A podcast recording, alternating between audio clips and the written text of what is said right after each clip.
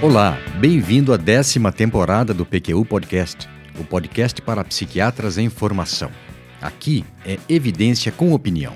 Eu sou Luiz Alberto Etten e é uma satisfação tê-lo como ouvinte.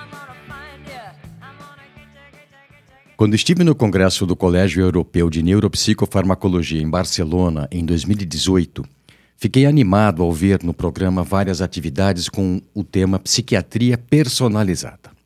Lembro-me de ter ficado agradavelmente surpreso ao pensar que, em um congresso de psicofarmacologia, se falaria de abordagem centrada na pessoa. Doce ilusão. A proposta ali era um approach guiado pela genética da pessoa, nos moldes de como se faz hoje em dia a imunoterapia em oncologia. Nada a ver com considerar a pessoa como um todo, com sua história de vida, suas fraquezas e seus pontos fortes, seus traços de personalidade. Não. Era mesmo no perfil genético. E de lá para cá, essa proposta de tratamento psiquiátrico personalizado ganhou força. É uma pena. Não somos adeptos dele.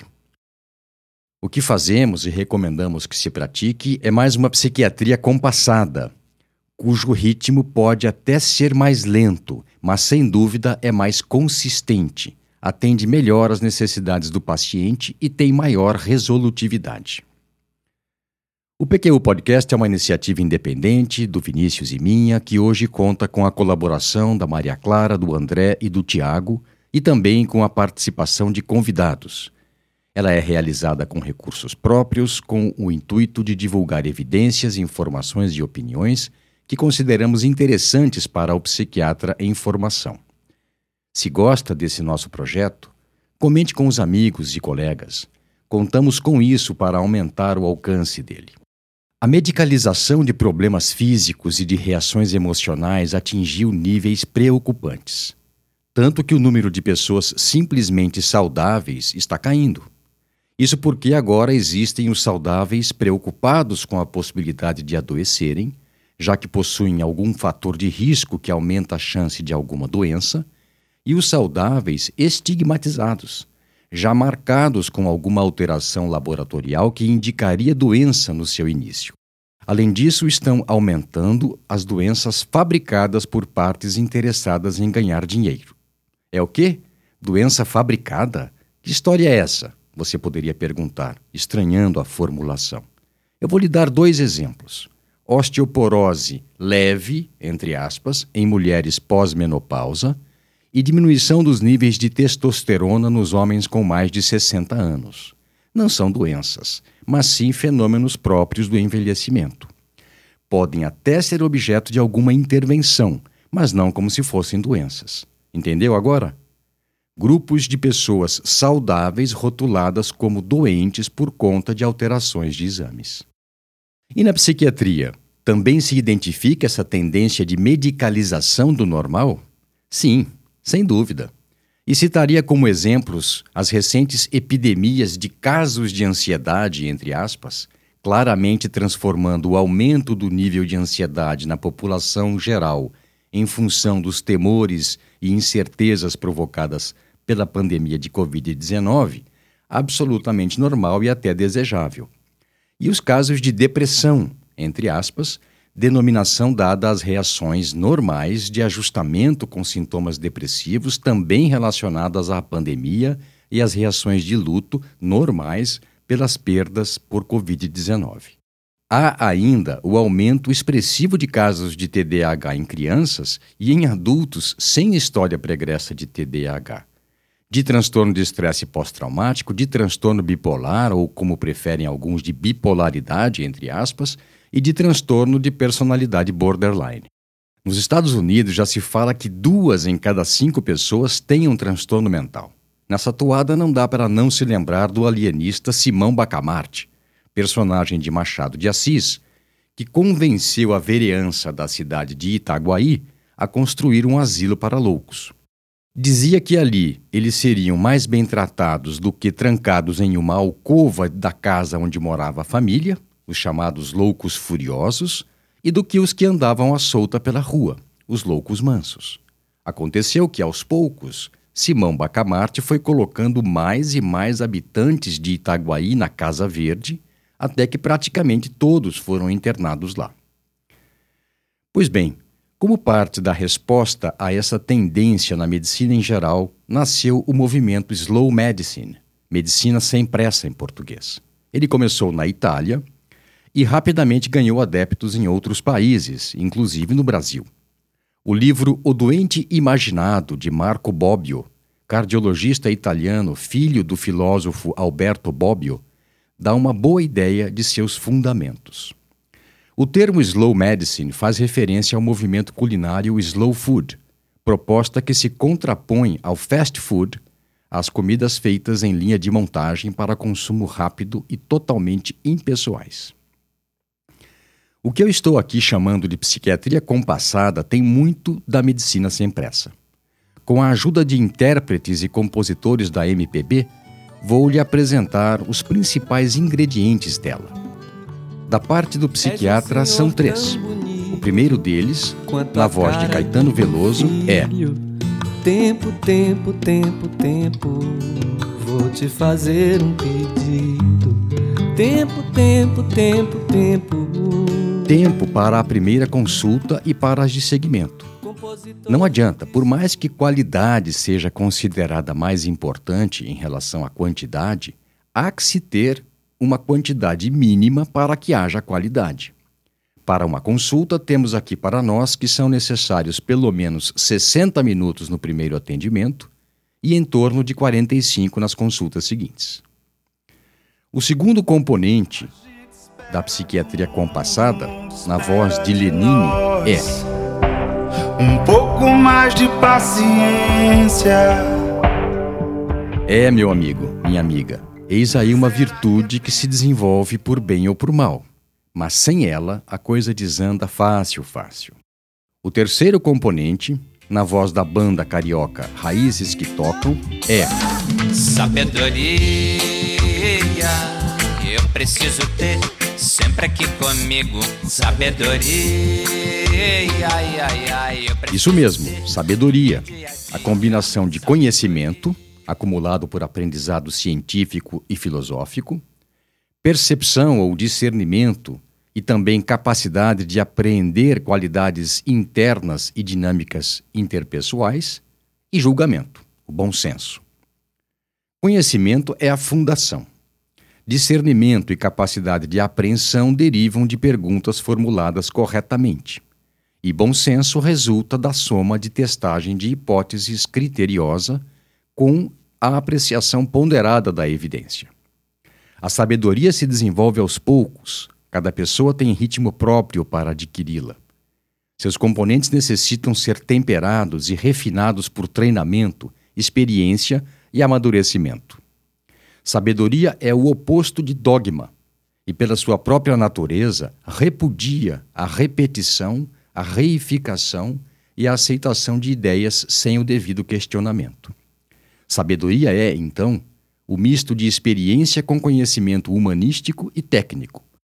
Conhecimento humanístico para subsidiar a escuta empática e o interesse legítimo pelas questões do paciente como um todo, inclusive as relacionadas com o contexto dele, regidos pelas normas da relação médico-paciente de boa qualidade.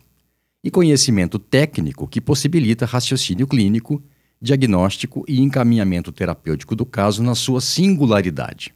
Ficou assustado aí? Pois é, se acreditou que iria ser fácil ser um bom psiquiatra, enganou-se. Mas depende só do psiquiatra? Lógico que não. Se não houver por parte do paciente alguma paciência, e aqui permita-me desfazer um jogo de palavras que ficou ruim, o paciente tendo que ter paciência, que ser paciente. Sabia que em medicina, paciente não é quem espera resignado, conformado e passivo, nem o que persevera na realização de tarefa lenta e monótona, nem quem suporta sem reclamar, com paciência, as agruras do nosso precário e desigual sistema de saúde. Não, paciente em medicina vem do latim patior, sofrer, logo pati, que sofre, e ente, a pessoa ou seja, paciente é aquele que sofre. Pois bem, por parte do paciente são também necessários tempo e paciência, mas talvez ainda mais o desejo e o empenho para enfrentar o que se passa, tarefa penosa e às vezes exaustiva. Na voz de Pete, em trecho da música Sombra, eis a vontade que o paciente precisa demonstrar.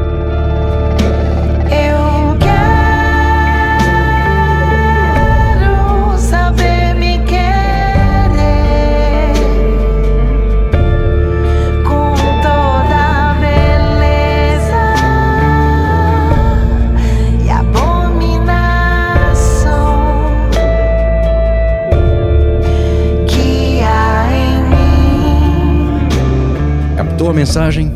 A psiquiatria compassada se aproxima muito do que propõe o movimento Medicina Sem Pressa, cujo site, aliás, vale a pena ser visitado.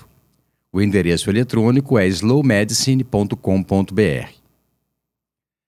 É uma prática psiquiátrica que busca oferecer o melhor cuidado ao paciente, baseando-se nas melhores evidências científicas, com foco centrado no paciente e nos valores dele, que devem ser levados em conta na elaboração de decisões ponderadas e cautelosas, sempre que possível compartilhadas.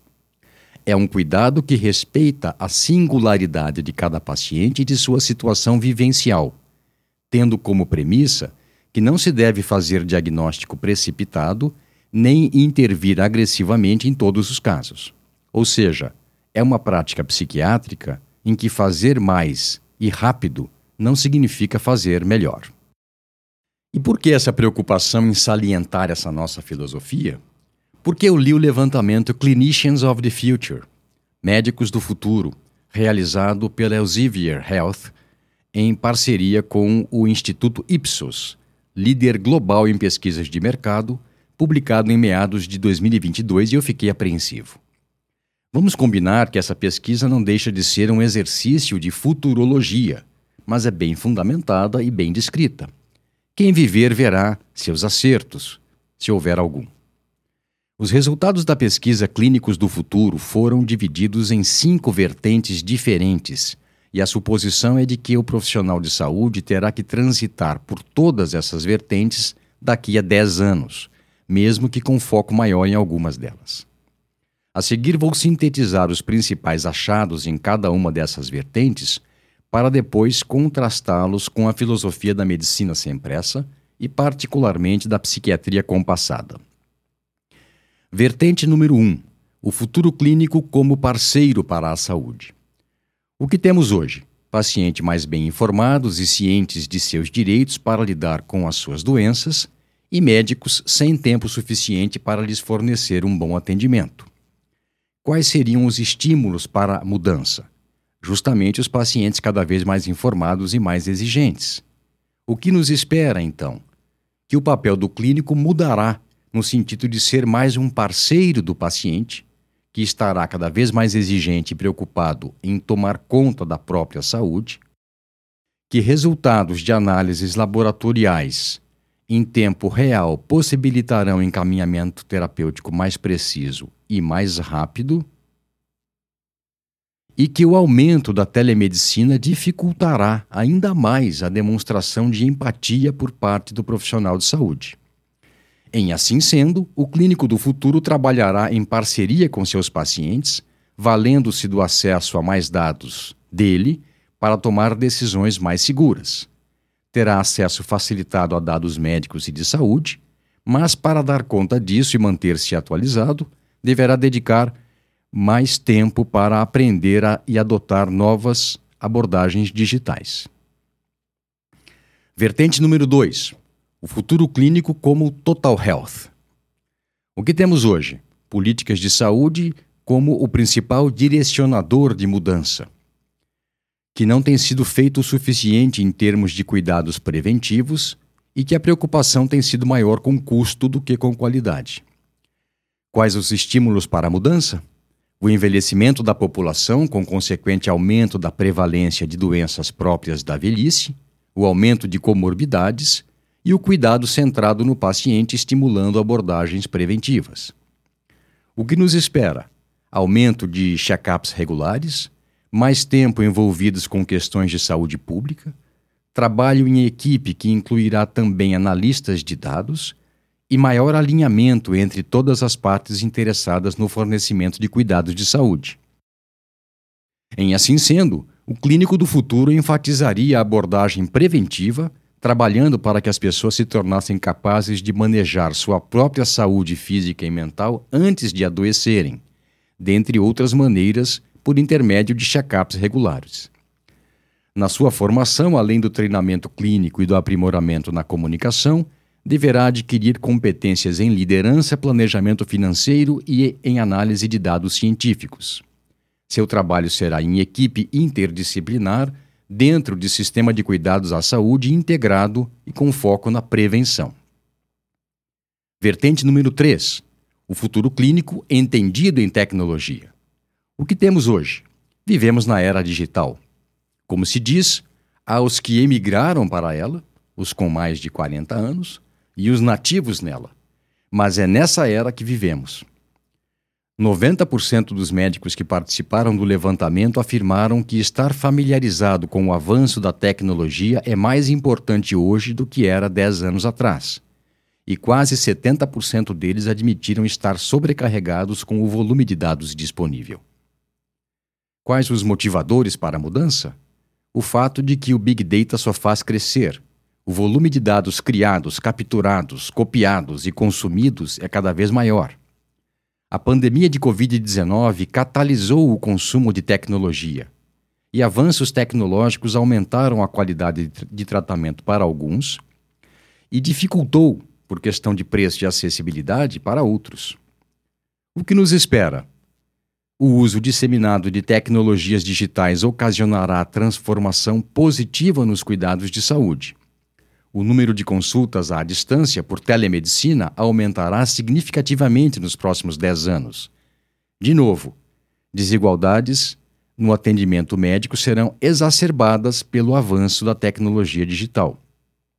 E as decisões clínicas serão cada vez mais baseadas em ferramentas usando inteligência artificial.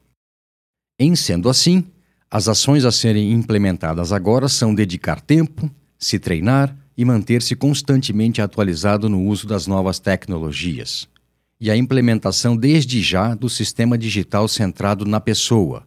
Mas atente bem, nos moldes em que descrevi no começo desse episódio. Muito mais voltado para genética, para questões é, relacionadas a, ao DNA dela.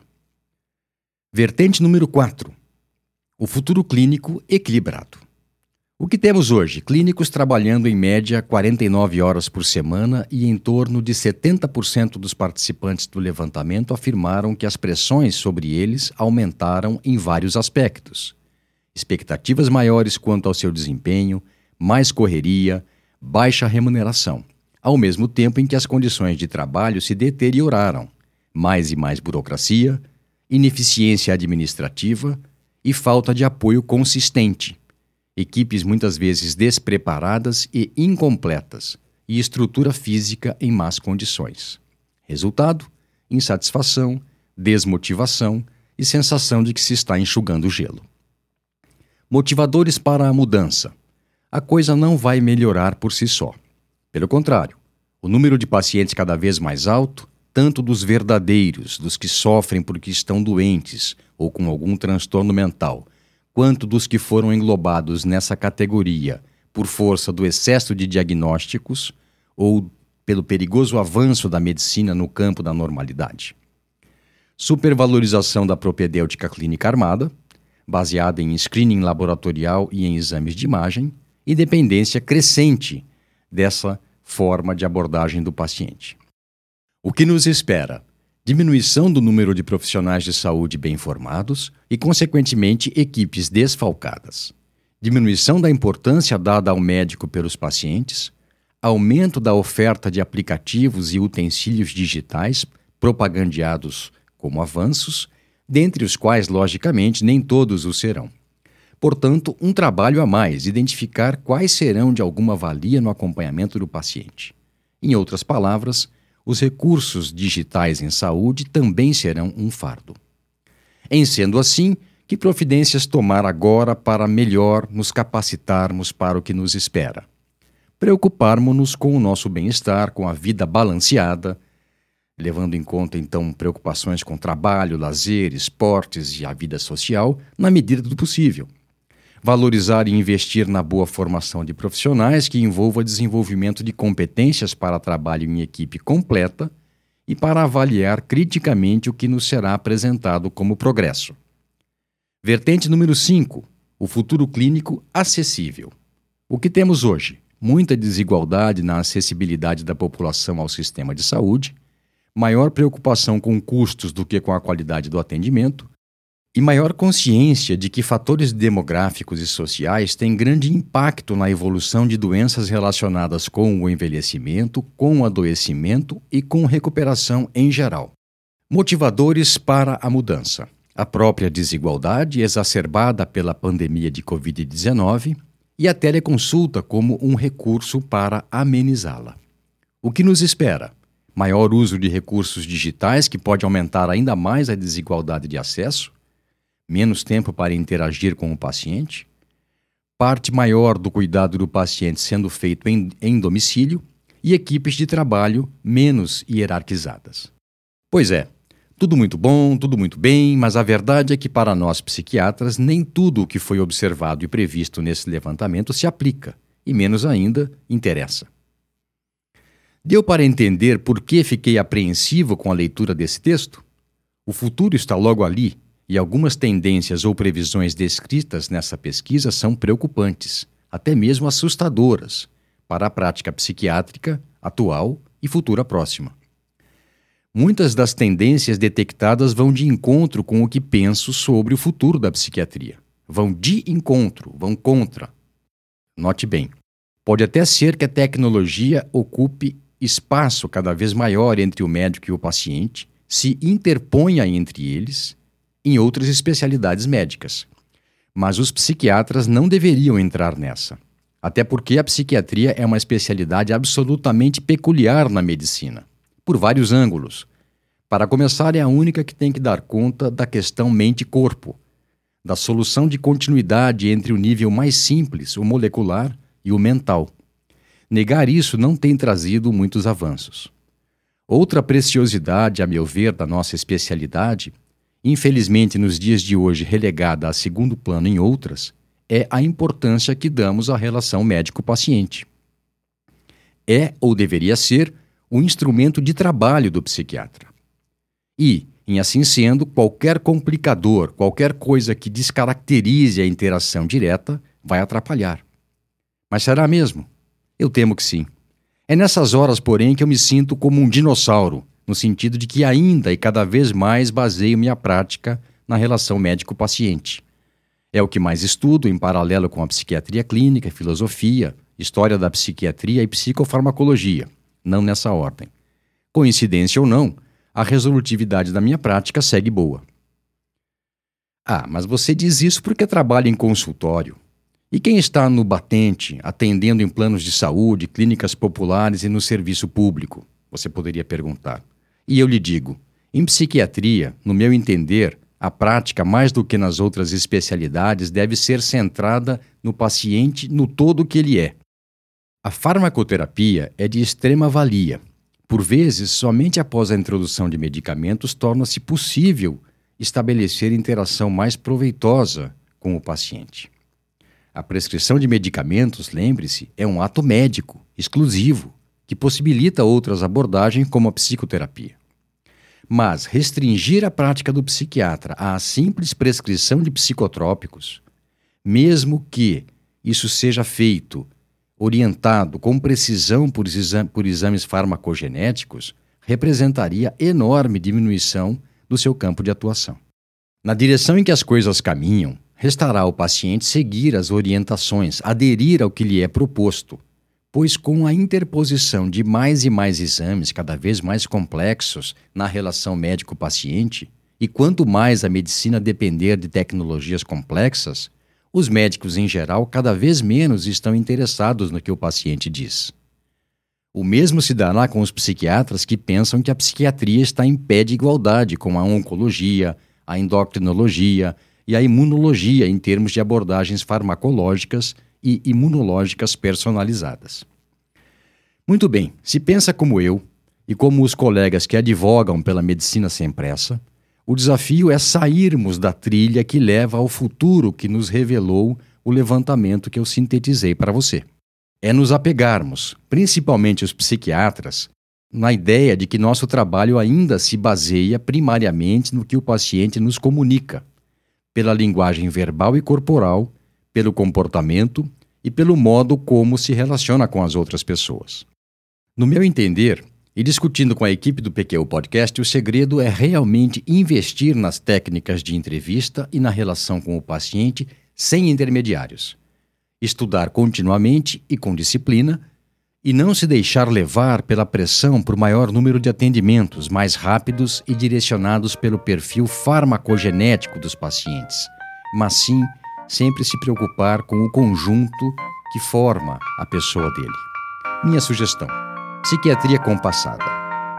Um abraço e até a próxima.